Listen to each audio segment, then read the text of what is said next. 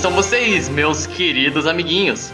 Aqui é Vinícius Augusto Ferreira de Abreu e eu terei minha vingança nesta vida ou na outra. Aqui é Ayrton Senna e This is what you get!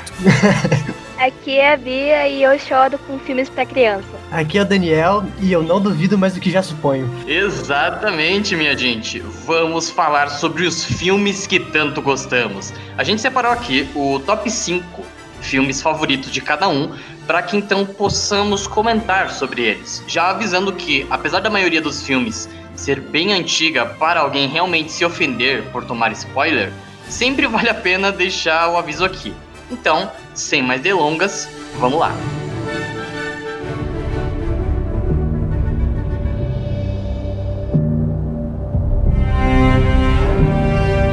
A gente separou aqui, é, como o Inception, existem níveis aqui. E a gente vai começar do nível mais baixo pro nível mais alto. Então, no top 5 filmes, no, no quinto lugar, no, no, último dos últimos ali, como que vocês deixaram a ordem aí? Deixar por último, acho que fica meio estranho falar, sabe?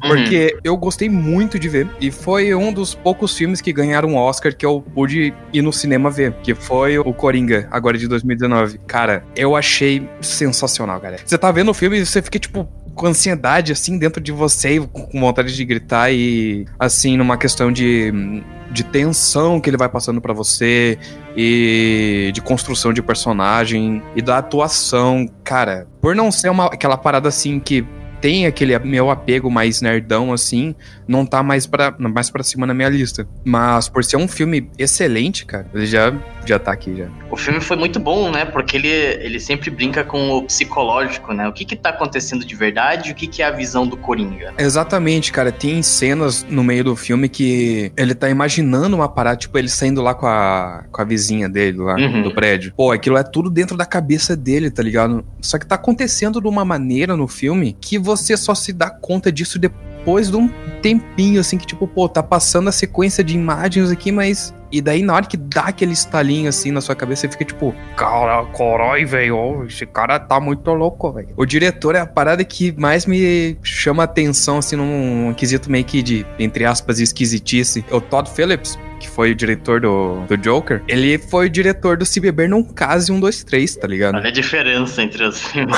cara, foi da água pro vinho no filme. Cara, e o pior é que, tipo, apesar do Coringa ser dodói da cabeça, teve muita gente que se identificou com o personagem, né? É. Dodói da cabeça. De ver injustiça, sentir injustiça e querer vingança e, tipo, quando ele mata as pessoas, todo mundo, tipo, ficou, não, justíssimo. Tem que matar mesmo. Já, o pessoal criou aquela empatia com o personagem, né? Uhum. Todas as tensões que acontecem no filme são. É, transmitem muito essa empatia. A cena dele tá rindo no ônibus. Né, ele tá. É, aquela risada patológica dele que magistralmente o diretor aplicou. Sim, cara. E aí a cena do anão, né, cara? A cena do anão é sensacional. Ah, é aqui, ó. Ah, anão pedindo pra abrir a porta, né? Ô, oh, cara, ô, oh, você aí que acabou de esmagar a cabeça desse cara aí e cortou ele com uma tesoura, abre a porta aqui pra mim, por favor, que eu não alcanço. Ele até dá uma relaxada e abre tranquilamente. E dá um beijo na testa dele ainda no final. Nossa, cara, não passava Wi-Fi ali, velho. O que tornou o filme ser bastante legal é essa, esse tom de você não conseguir enxergar o que vai acontecer. Tanto que no final, quando ele vai no programa do personagem que é interpretado pelo Robert De Niro, uhum. você não, não espera necessariamente que ele vá dar um tiro na cara do, do apresentador. Você percebe que no começo da cena, ele entra no palco, todo mundo bate uhum. palma, silêncio. E daí, depois desse silêncio, eles vão conversando. E daí vai começando esse build-up de tensão. E depois de um certo tempo, se você perceber, você começa a escutar muito ruído e cada vez mais ruído e ruído, ruído, ruído, ruído e vai crescendo isso. What do you get I don't think so. when you cross a mentally ill loner with a society that abandons him and treats him like trash? Call the police. I'll tell you what you get. Call the police. Get what you fucking deserve. Pá, explode tudo assim, cara, é caos total e, e eu acho muito legal essa coisa, esse, essa brincadeira só com um som, entendeu? Ele ganhou Oscar? Ganhou de melhor ator. Isso, melhor ator pro Joaquin Phoenix. Digno, né? O cara atuou. Nossa, pra caramba, cara. Lindo demais. Nossa, tirou de letra ali o papel, cara. Foi sensacional.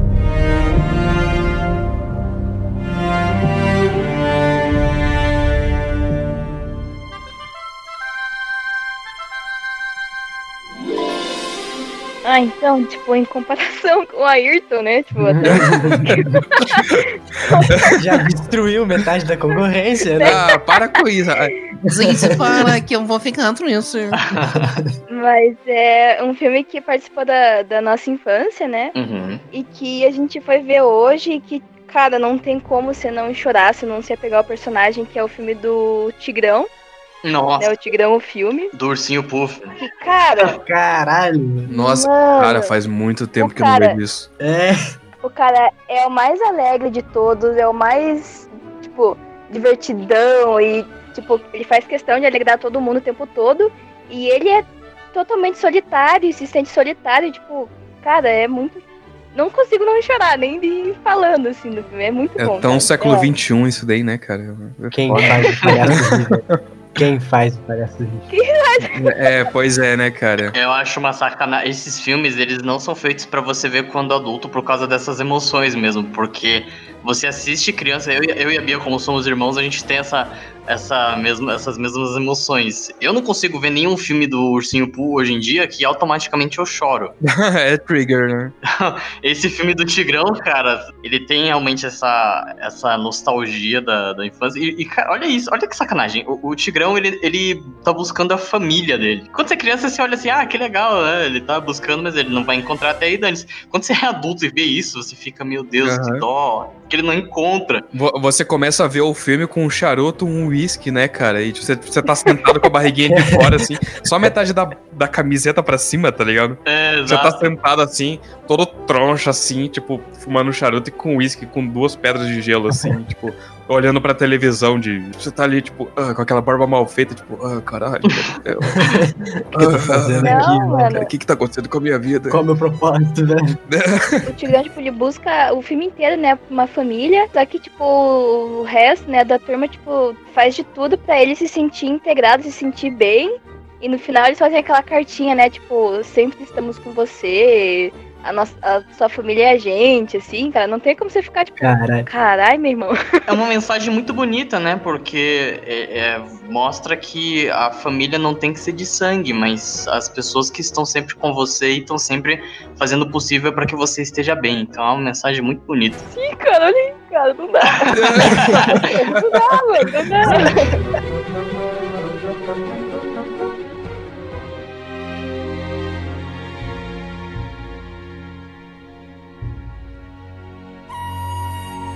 Não é bobo perto desses aí, né, velho?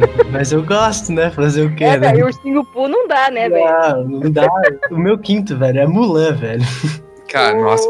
Cara, Eu amo Mulan, cara. Eu gosto muito, cara, das, desde as músicas até a ambientação, velho. Eu gosto demais de Mulan. E ela quer ajudar o pai dela na guerra lá, né? Que o pai dela não, não pode ir pra guerra. E, e ela se disfarça de homem e vai se alistar no exército chinês, né? Pra combater. Se eu não me engano, são os Unos, né? Os Unos. Sim, isso. sim. E nisso ela vai lá fazendo treinamento, ela acaba se apaixonando pelo capitão. E detalhe que o capitão se apaixonou pelo cara, né? Vamos ficar bem claro.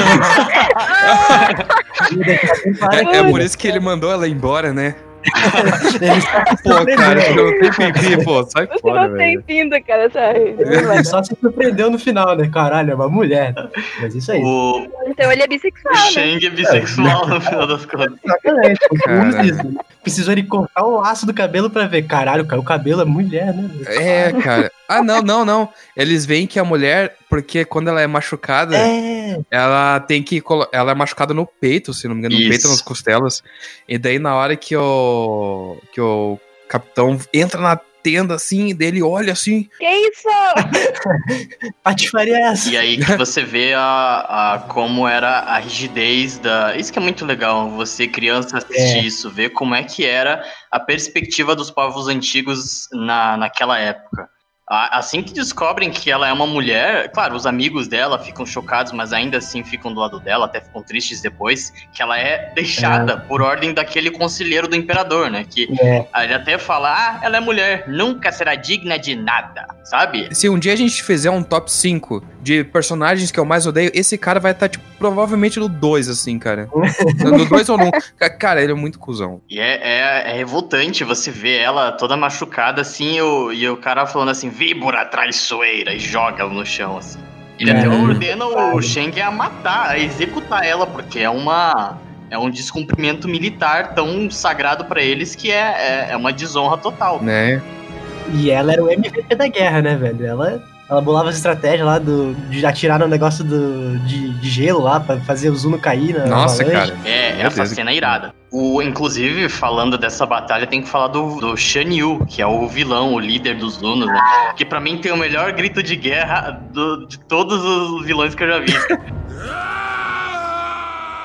Não, eu, eu quero, Cara. quero puxar a última coisa do Mulan aqui, cara. Hum. Eu, eu- eu falar especificamente da trilha sonora dessa coisa linda, cara. Na hora que a Mulan tá lá no- na casa dela ainda, tá cantando e passando incenso lá em cima, que- quando a imagem de quem sou vai se revelar, eu fico tipo, ah, cara, eu vou chorar, velho. Cara, é muito bom. Quem sou eu, mano? Quem sou Você eu? tá tipo, daquela música é quando eles estão treinando lá, velho. né? que no final você descobre que não é vou vencer, e sim homem ser. homem, ser.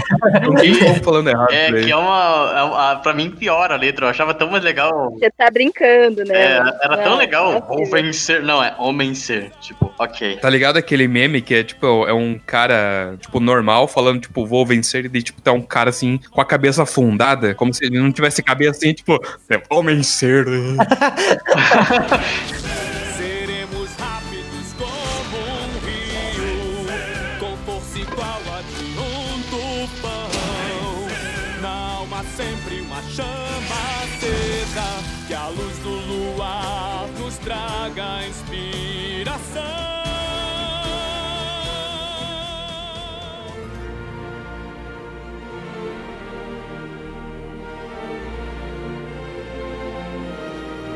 O meu quinto filme que eu deixei é. A, ó. Joga, joga, tá? Jojo. aí, Jorge. Esse é muito bom. O. Jorge. O O Jorge.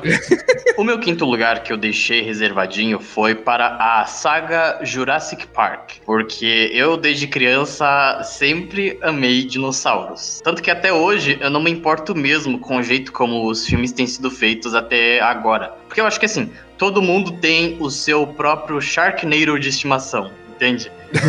Você, é, se bem que eu não acho isso no caso do Jurassic Park, é, que é um ícone do cinema. Porque assim, o primeiro, apesar de ter sido feito em 93, ele tem efeitos especiais que não geram tanto aquela estranheza quanto comparado a outros filmes. Você consegue assistir até hoje tranquilamente, sem dar aquela. Hum, esquisito que tá esse filme. né? E é até maneiro porque a proposta fictícia do filme, né? O filme que acompanhamos a tenebrosa aventura do Dr. Alan Grant nessa ficção onde, a partir do mosquitinho ali conservado no âmbar, tem-se então o DNA para recriar dinossauros. E aí tem toda essa trama de filme de ficção é, científica de monstro. E é ali que começa tudo a dar errado. E aí então você vê aquelas batalhas entre dinossauros que eu olho sempre com aquele olhar de criança, sem se importar muito com a trama, eu só quero ver os bichos, sabe? Tanto que quando lançou o- aqueles novos, esses novos Jurassic Park com o, o Chris Pratt, Ah, é, cara, teve tanta nostalgia, tantos, tantas referências aos primeiros filmes que eu só queria ver as lutas, sabe? Aquela. a- quando mostraram aquele. O Indominus Rex, que eu, eu só queria ver o bicho devorando as pessoas e as batalhas finais entre dinossauros, e pra mim é, tem um carinho muito profundo. É, eu quero ver desgraça, sangue, destruição em massa e. Ai, causa. Exatamente. Come tudo, foda-se. É, exatamente. Come mesmo. exato, exato. E Eu sempre me encantei com filme de monstro, então eu deixei em quinto lugar o Jurassic Park. Melhor trilha sonora, né? Convenhamos. Oh, holy fucking shit, it's a dinosaur. Holy crap!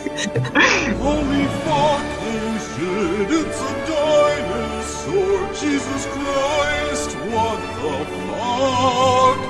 Oh my fucking god, fucking dinosaurs! Holy shit, what the fuck?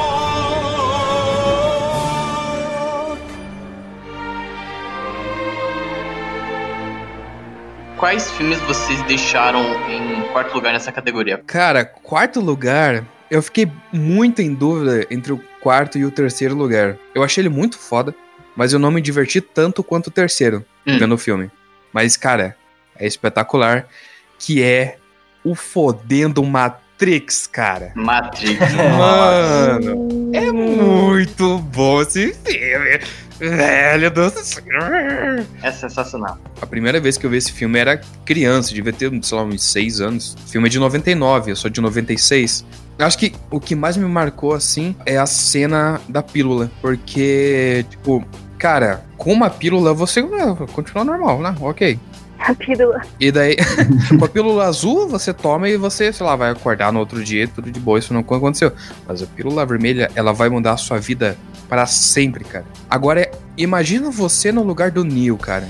Tudo que você tá vivendo agora vai, tipo, nunca mais vai voltar pra sua rotina, você nunca mais vai viver isso. Essa coisa de mudança de vida, eu acho muito foda, cara. Porque, cara, no dia você. é, você tá, sei lá, vai, acorda, vai pro trabalho, vai lá, faz tua rotina lá e tal. E daí, do nada, chega, sei lá, sei lá, 11 e meia da noite. Você recebe uma ligação de um cara que falou com um amigo seu, e daí esse cara te oferece uma parada pra você fazer um trabalho, só que você vai ter que se mudar do país, e daí tua rotina inteira vai ser diferente, você provavelmente vai ter que aprender outra língua. Cara, essa é meio que a sua pílula vermelha, tá ligado? E, cara, depois dessa cena vem ele aprendendo as paradas e vendo como é que tudo funciona e. Putz, merda, como é que o Morfeu fala pra ele? É free your mind. É, Ele pula do prédio. Cara, essa coisa assim de ir pra uma vida nova e passar por todo esse aprendizado e adaptação, acho que é a parte, minha parte favorita do filme, tá ligado? Eu acho muito da hora essa coisa, essa adaptação de uma pessoa num meio novo, com pessoas novas e fazendo uma coisa nova, provavelmente nunca mais voltando pra vida anterior dela. aquela cena que ele vai visitar o oráculo pra ver se ele realmente é o escolhido, e daí ele se depara com aquela criancinha entortando a mulher com o poder. Ah, entortando a colher. Entortando É. a mulher. Meu Deus! Cara, de Matrix que você tá vendo? Trinity, não! Você se depara com aquela criança entortando a colher com- só com o poder da mente e o Neo chega assim e, e como que né, ele, ele tenta te- ele tenta por vontade própria assim a criança vira e fala pra ele não não existe colher esse é o segredo né? Sim, sim. você não tem que tentar entortar essa colher não ela só não existe tá tudo aqui na tua cabeça às vezes a dificuldade não existe e é só você que tá enxergando ela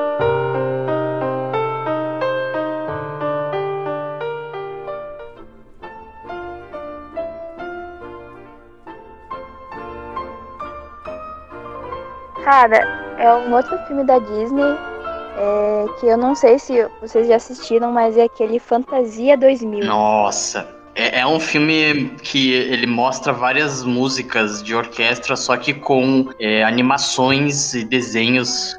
Sabe?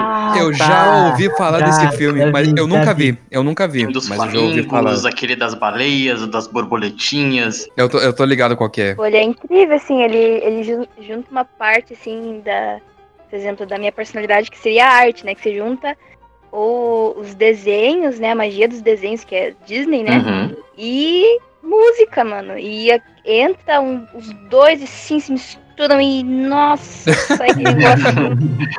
É um filme incrível, cara. Você realmente, tipo, eles pegaram as músicas clássicas, né? Antigas, Sim, sim. a partir delas criaram o desenho por cima.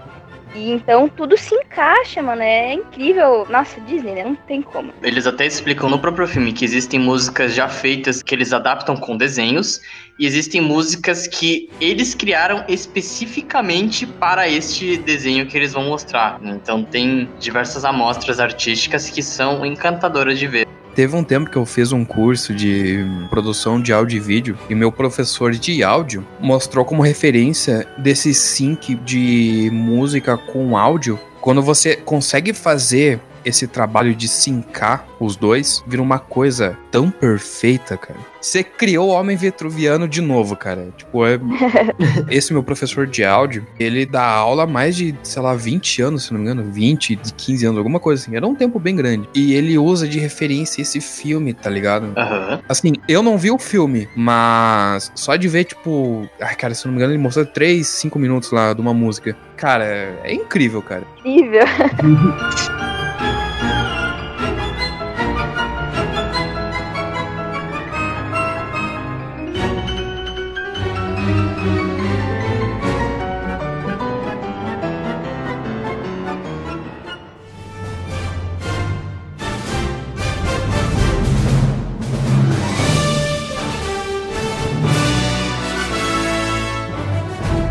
meu quarto filme foi um pouco difícil de escolher, mas acabou ficando no Atlantis, aquele do Reino Perdido. O- Muito bom. Underrated films from Disney.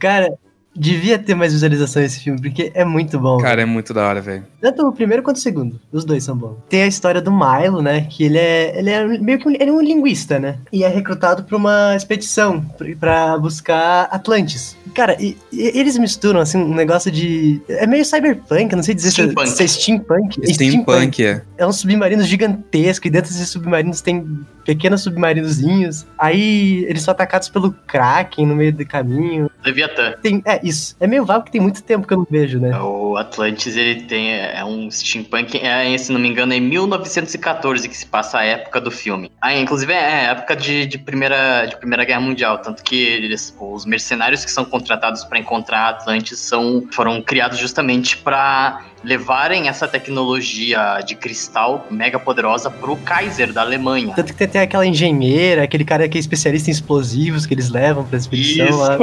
Tem o, o- o geólogo que tem aquelas amostras de terra, aquele gordinho lá que. Fica cavando que nem uma topeira. Mostra o sabonete, ele sai correndo. Enterra. Olha o sabão. Exato. Nossa, faz muito tempo que eu não vejo esse filme, cara. Vocês estão me dando vontade de ver esse filme. Sim, Tem o cozinheiro que ele, ele vira pro Milo, que ele é todo magricelo, ele vira assim: Você é tão magro que parece que tá de lado e de lado parece que foi embora. Nossa, Aí ele faz aquela gororoba lá, fica botando no prato tudo com as metas do Milo. é, muito bom.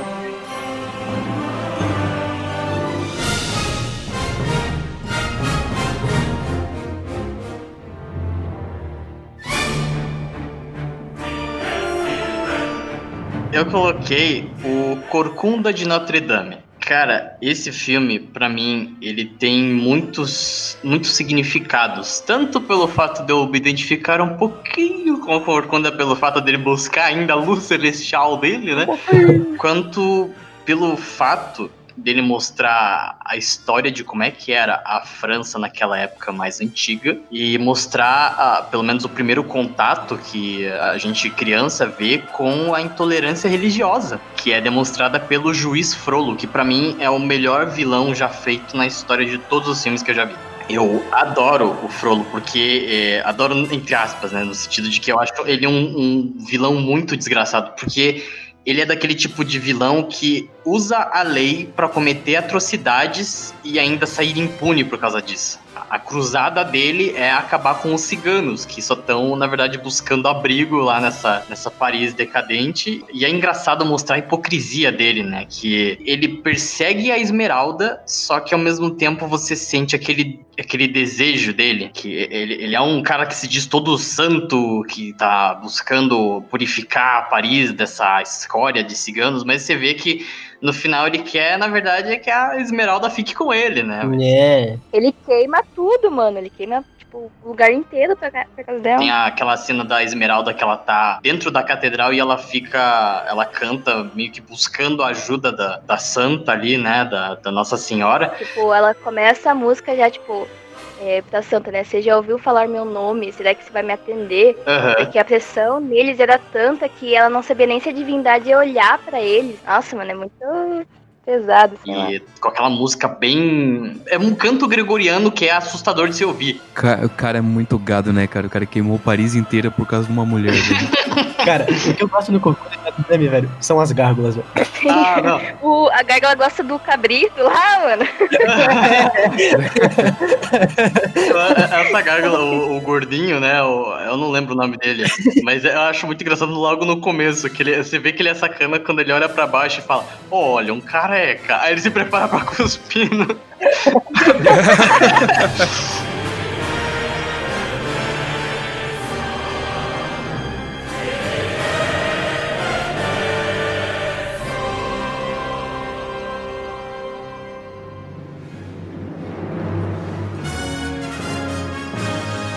Passando pro terceiro lugar aqui nos nossos filmes que tanto gostamos. De volta pro futuro, bro. A trilogia inteira?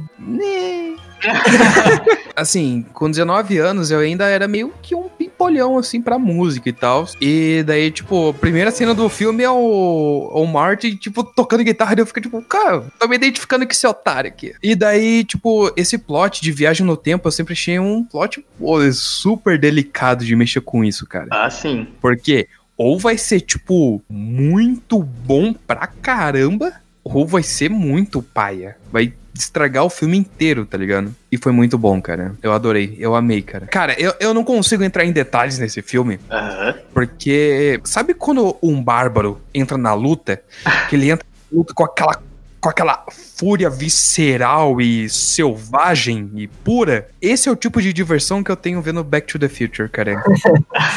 é, é um filme que me diverte ao extremo, assim, que eu fico olhando e fico tipo. "Oh". É aqueles que você desliga meio que o cérebro pra, pra curtir, assim, tranquilamente. É, esse filme desliga o meu cérebro. Não sou eu que desligo o meu cérebro.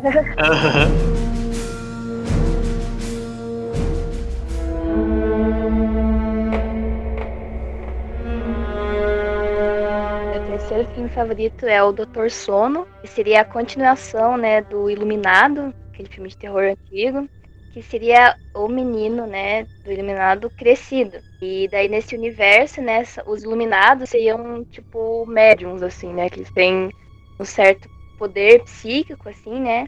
E ele consegue interagir com outras pessoas por causa desse desse poder assim diferente, né?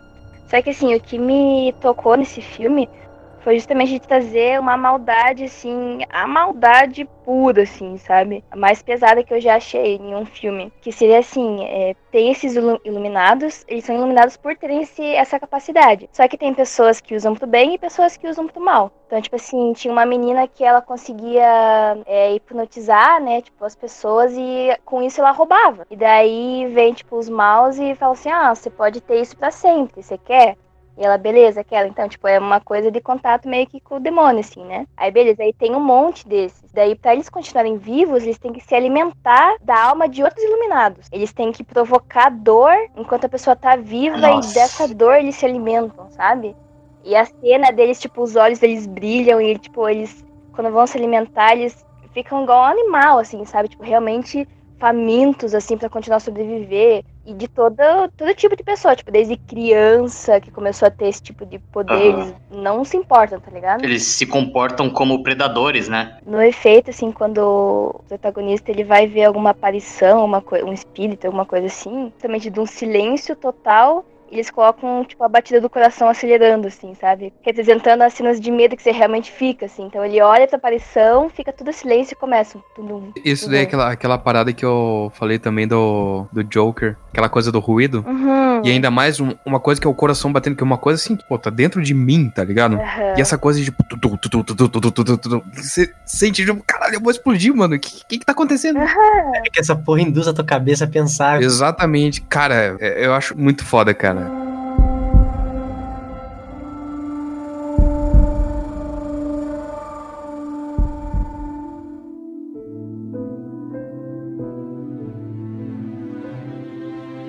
O meu terceiro, eu não consegui decidir, então eu vou falar os dois.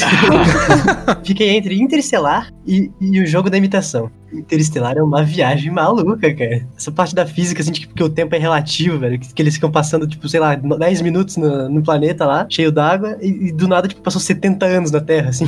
Cara, é uma coisa muito absurda, velho. Eu acho muito legal isso. E tudo isso com aquela trilha sonora do Hans Zimmer. É. Que até brincam que a, a música do. Essa música do Interestelar é um, é um cara que tá tocando órgão e de repente ele, ele dorme em cima, que fica aquela- aquele tom único. né? E o jogo da imitação. Esse filme, ele é justamente conta a, a época da Segunda Guerra em que todo mundo tava tentando desvendar o enigma, que é o, a- o código dos alemães para se comunicarem. Eu acho que eles conseguiram captar exatamente assim. tipo, claro que teve uma forma romantizada, né? Mas eles conseguiram captar, tipo, como foi realmente essa, essa descoberta do Turing, né? Porque ele, ele era só matemático, né? Chamaram ele pra resolver um problema que ninguém sabia, né? Ninguém conseguia resolver. E nisso, ele foi adotando os padrões e construiu lá, né? A máquina des- desvendar o Enigma, né? Máquina gigantesca, gigantesca. E, e eu acho o foda desse filme é na hora que ele descobriu a mensagem, descobriu que ia matar as pessoas e não podia avisar. Nossa, sim, porque senão os alemães iam sacar que o, o enigma dele teria sido desve- desvendado, né? E todo, é, e todo esse tempo que ele perdeu criando isso daí ia, ia, tipo, acabar, porque eles iam criar um outro código. É, É, aí era, tipo, ou deixar aquelas pessoas morrerem, ou continuar interceptando as mensagens pra no final ganhar a guerra. Eu acho que esse peso que ele teve daí, cara, de decidir isso. aí que você vê que os dois lados da, da situação, porque como descobriram depois que ele era ho- homossexual, é muito triste no final ver que a, a condenação dele, né? Ele é, recebeu castração química e você vê ele todo, sabe, todo esquisito e dá muita dó dele no final, né? Isso aí dá um aperto no coração. É né? muito triste, velho.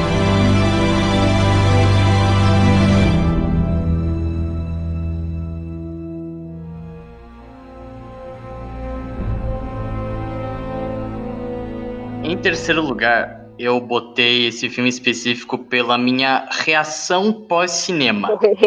É, eu sou uma pessoa, eu gosto de agir racionalmente. Então, quando chega a parte do sentimento, eu não consigo. Eu sou daquelas pessoas que eu tô brigado com a pessoa e a gente vai se acertar, a pessoa fala, pô, ah, não sei o que, eu tô bravo com você. Eu vou virar, ah, mas eu não sei o que. Eu não consigo, sabe? então, quando eu fui assistir Vingadores Guerra Infinita, eu não consegui lidar com a morte de tanto personagem. Não tem como. Esse filme não só me marcou e eu gostei tanto dele pelo fato de ser um filme de herói em que o vilão vence, quanto uma galera, e é claro, né, os personagens, literalmente todos os personagens que eu mais gostava viraram poeira, cara. eu, olhava assim, não, o Drax vai sobreviver, ele vira poeira. O Não! Groot vai sobreviver. Não, ele vira poeira. Olha, meu Deus, o Doutor Estranho tá ali. Ele vira poeira também. Aí, nossa, cara, é aquele jogo de dados. Vamos ver quem que vai virar e, e você fica naquela tensão no final. Todos os que eu gostava morreram. Eu saí do cinema. Primeiro eu fiquei plenamente quieto, morto. Andando pra frente, olhando pro chão, assim. E claro, quando eu cheguei em casa, que eu sentei na minha cama e realizei o que aconteceu, eu não parei de chorar, cara. Eu não consegui. Não só por ser muito bem feito, porque teve uma série de filmes que mostrou a jornada de cada herói. Você vê todos eles juntos pela primeira vez, enfrentando o Thanos, que também gerou mais polêmica sobre o plano dele, que muita gente concorda, muita gente discorda, e tem todo esse debate até hoje. Todos os efeitos especiais, todas as cenas aparecendo, todo mundo vibrando no cinema, sabe? A parte em que o Thor consegue reforjar o, o- a arma dele e tá tendo aquela batalha em Wakanda e você só vê aquele raio caindo e aparece o Thor falando Traga o meu Thanos! Você fica, nossa, cara! é muito empolgante, muito empolgante. Então eu deixei em terceiro lugar esse filme do Vingadores porque é incrível. A minha experiência com Vingadores e Guerra Infinita foi, tipo, foi meio meh, porque eu vi no meu notebook, né? É. 240p. Legenda em mandarim. Cara, foi longe, Que velho. nem você vê várias vezes no Facebook, né? no- o cara assistindo no X vídeos, Vingadores gostoso e bonito.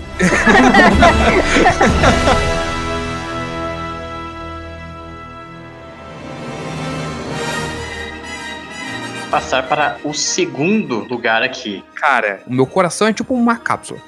E tem várias camadas. Tem, tipo, tem a camada externa, que tem, tipo, os filmes de boa e tal, assim. E tem uma camada interna.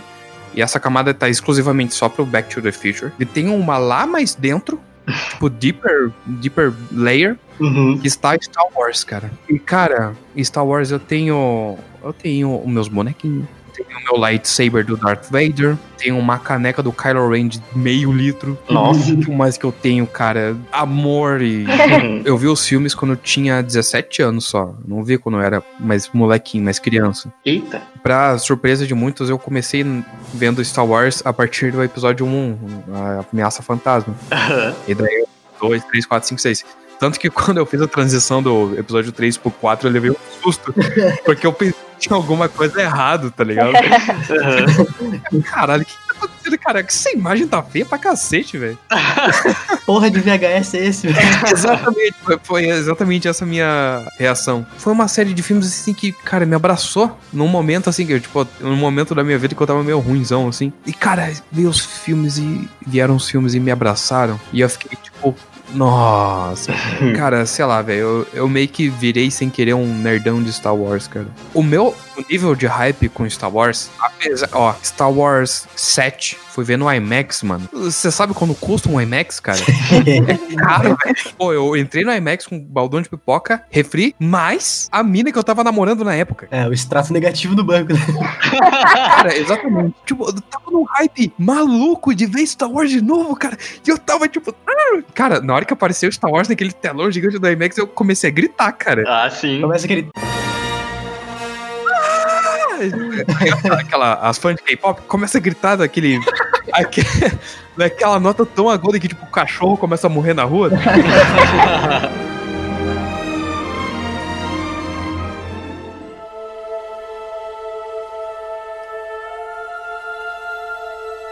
Cara, o segundo é o Alita. Como é que é? Alita Anjo de Combate. Exatamente. Cara, é Nossa, é uma construção de emoções também que degustante demais. Tanto a ação, né, que o filme inteiro, uma menina, nossa senhora, e ele é muito fofa e você olha assim, nossa, que fofa e um socão a cara assim. Só pra explicar pra galera, o filme da Alita se trata da história de uma é uma civilização futurística que existe é, aquelas classes a classe alta e a classe baixa e essa robô pertencia a, até então à classe alta, só que ela despencou e então ela perde a memória e esse filme vai mostrando tanto a, a recuperação da memória dela quanto o desenvolvimento dessa personagem tão querida e tão poderosa, né? Que a gente acaba amando pela, pelo que vai acontecendo com ela. E ela é achada da sarjeta lá, né, velho? O cara que constrói o corpo que era da filha dele lá, né? É, exato. A Lita era o nome da, da filha do, do cara que consertou ela, é verdade. Ai, cara, eu acho muito errado isso daí, velho. Tipo, é robô, bro. Não coloca coisa de filho junto. Vai, vai, vai dar cocô. Vai, vai dar cocô, vai dar cocô. Não, não interessa. Em algum momento vai acontecer alguma coisa que não vai ser legal. É que assim, a filha dele sofria de um problema que ela não conseguia andar. Aí ela, ele construiu um corpo pra filha, porque era uma sociedade futurística, pra ela poder voltar a ter esses movimentos. E, e essa parte que ele encontrou da, da Alita, né, que é a, a robô, era, ela era só a cabeça. Tipo, era só o peito, assim, o tronco. assim. É. Aí ele coloca no corpo que era pra ter sido da filha, que era a Alita. né? É que ele não superou a morte da filha, né? Daí, É. tipo, então você vai ser minha filha 2. E tem umas críticas, tipo, sociais, assim, dentro do filme Alita que, nossa, são muito boas também, cara. Tipo, de ter um mundo superior tá literalmente em cima e você ter que, tipo, se fuder pra subir lá. Nossa. Não, e o namorado dela, né? Que, tipo, ela é uma robô e, e ele, tipo, ajudava a pegar robô e destruir, mano. O mundo mais é, que é tipo um, um ferro velho, assim, que as pessoas vivem, é Iron City. E a cidade voadora, que é só os ricos que moram, é Zalem. É muito legal, realmente, essas críticas também das pessoas do, do ferro velho querendo subir o tempo todo e fazendo de tudo possível, independente do caráter ou qualquer consequência, para alcançar essa ascensão a Zalem. E você vê que não muda nada porque o enredo, a, a história se passa em, mil, em 2563. Depois da Batalha na Lua, né? É, exato.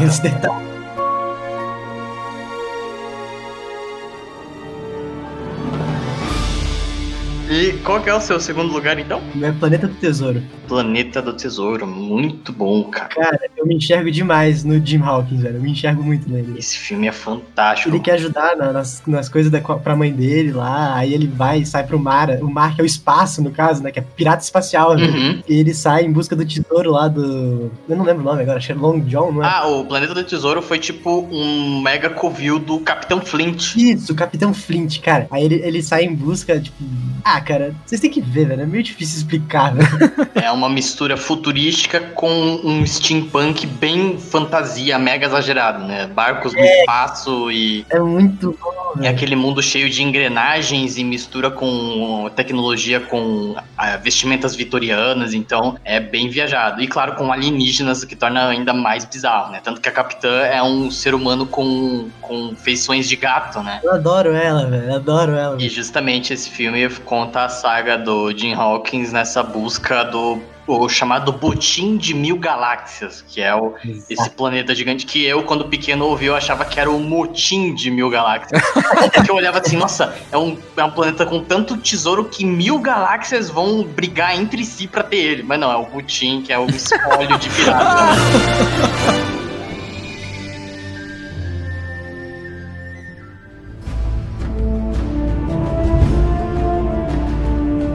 Gladiador é um filme que eu adoro, principalmente pelo fato de ser daquele, daquela época de filmes que tem frases de efeito que você nunca esquece e sempre te marcam. É assim que meu Fusca anda! É assim que ele vai parar! E os outros. E os outros bárbaros ainda ficam vrum, vrum. Não, mas é, é muito bom esse filme, cara. Porque não só por ele retratar a época do Império Romano, que eu sou um paga-pau do Império Romano, eu amo os romanos, mas porque também esse filme tem um impacto quando você vai ver, sabe? A- aquela cena ah, no início que tem aquela batalha contra os germânicos e o, o que a história conta sobre o general Maximus, que ele vira para os seus soldados e fala: tudo que fazemos ecoa pela eternidade. E você fica, caraca, que legal. E isso você toma pra você mesmo, sabe? A história do legado. E tem essas diversas frases de efeito que, em resumo, o resumo desse filme é quando o Maximus vai se revelar pro imperador, né? Ele vira pra ele e fala: Meu nome é Máximos Décimos Meridius, comandante dos exércitos do norte, general da Legião Félix, servo leal do verdadeiro imperador Marcos Aurelius, pai de um filho assassinado, marido de uma esposa assassinada, e terei minha vingança, nesta vida ou na próxima. E você fica, nossa, o cara tá ali, sabe? ele acaba sendo meio que capturado como escravo e como ele tinha um porte físico é, aceitável para ser um, um digno, digno de um gladiador, ele é levado pro Coliseu e ou, antes, né, por várias outras arenas até ele chegar no Coliseu de Roma, onde acontecem várias batalhas iradas ali e eu acho fantástico esse filme. Fofão, né?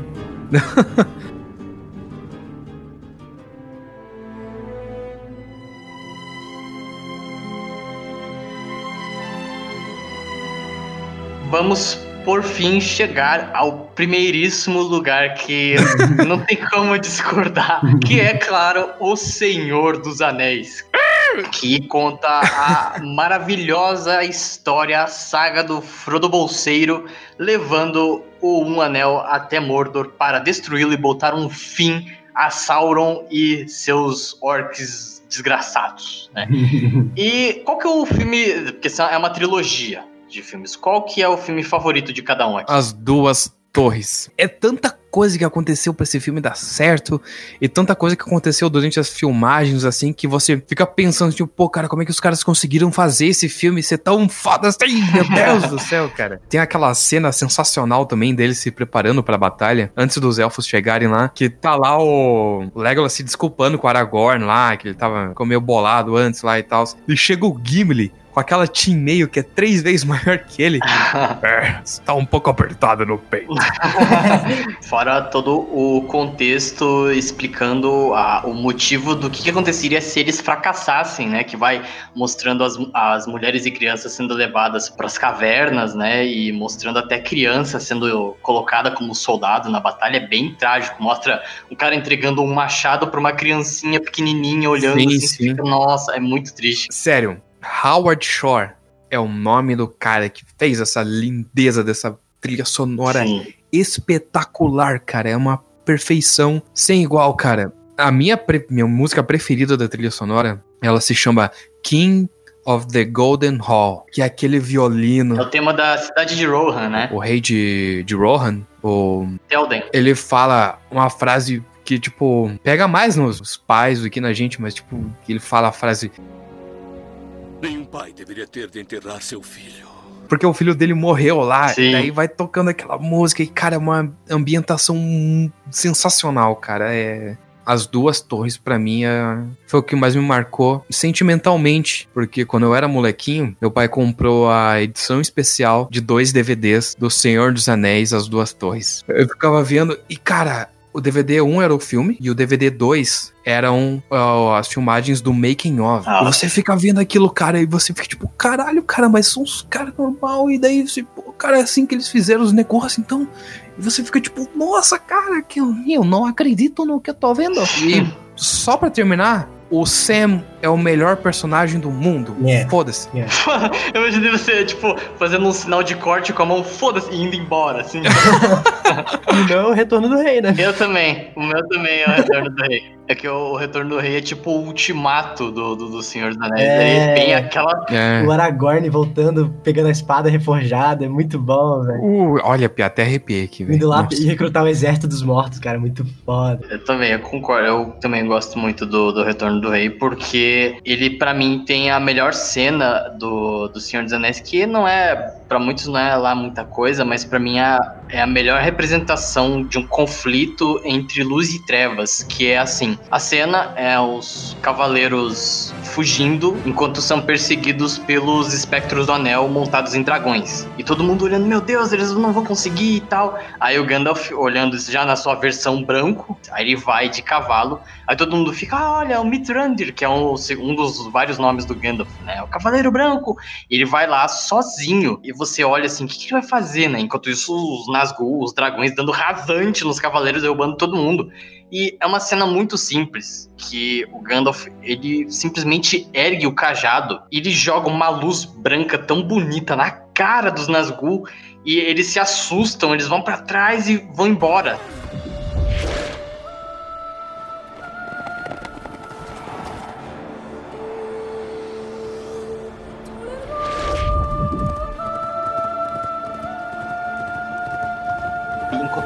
Uma melodia tão linda, sabe? Não é uma música épica, é só uma música que diz: tá tudo bem, a luz venceu e as trevas estão indo embora agora, sabe? E daí ele junta a magia de volta e os cavaleiros retornam salvos até Gondor. Eu acho uma cena tão linda que eu até fico emocionado em falar, porque pra mim é uma cena tão forte, tão sentimental pra mim que é, é muito linda. Cara, eu, eu- já gosto quando tá, tipo, no final, assim, aí os hobbits se abaixam, aí o Aragorn fala, meus amigos, vocês não se curvam a ninguém. Aí todo mundo se abaixa, velho. Acho muito. Nossa, Nossa, cara. sim, que tá tudo resolvido já na, na coroação do Aragorn, ele, ele solta isso, né? Nossa, e a música aumentando, claro, pra todo mundo ficar, ai meu Deus, que isso, cara.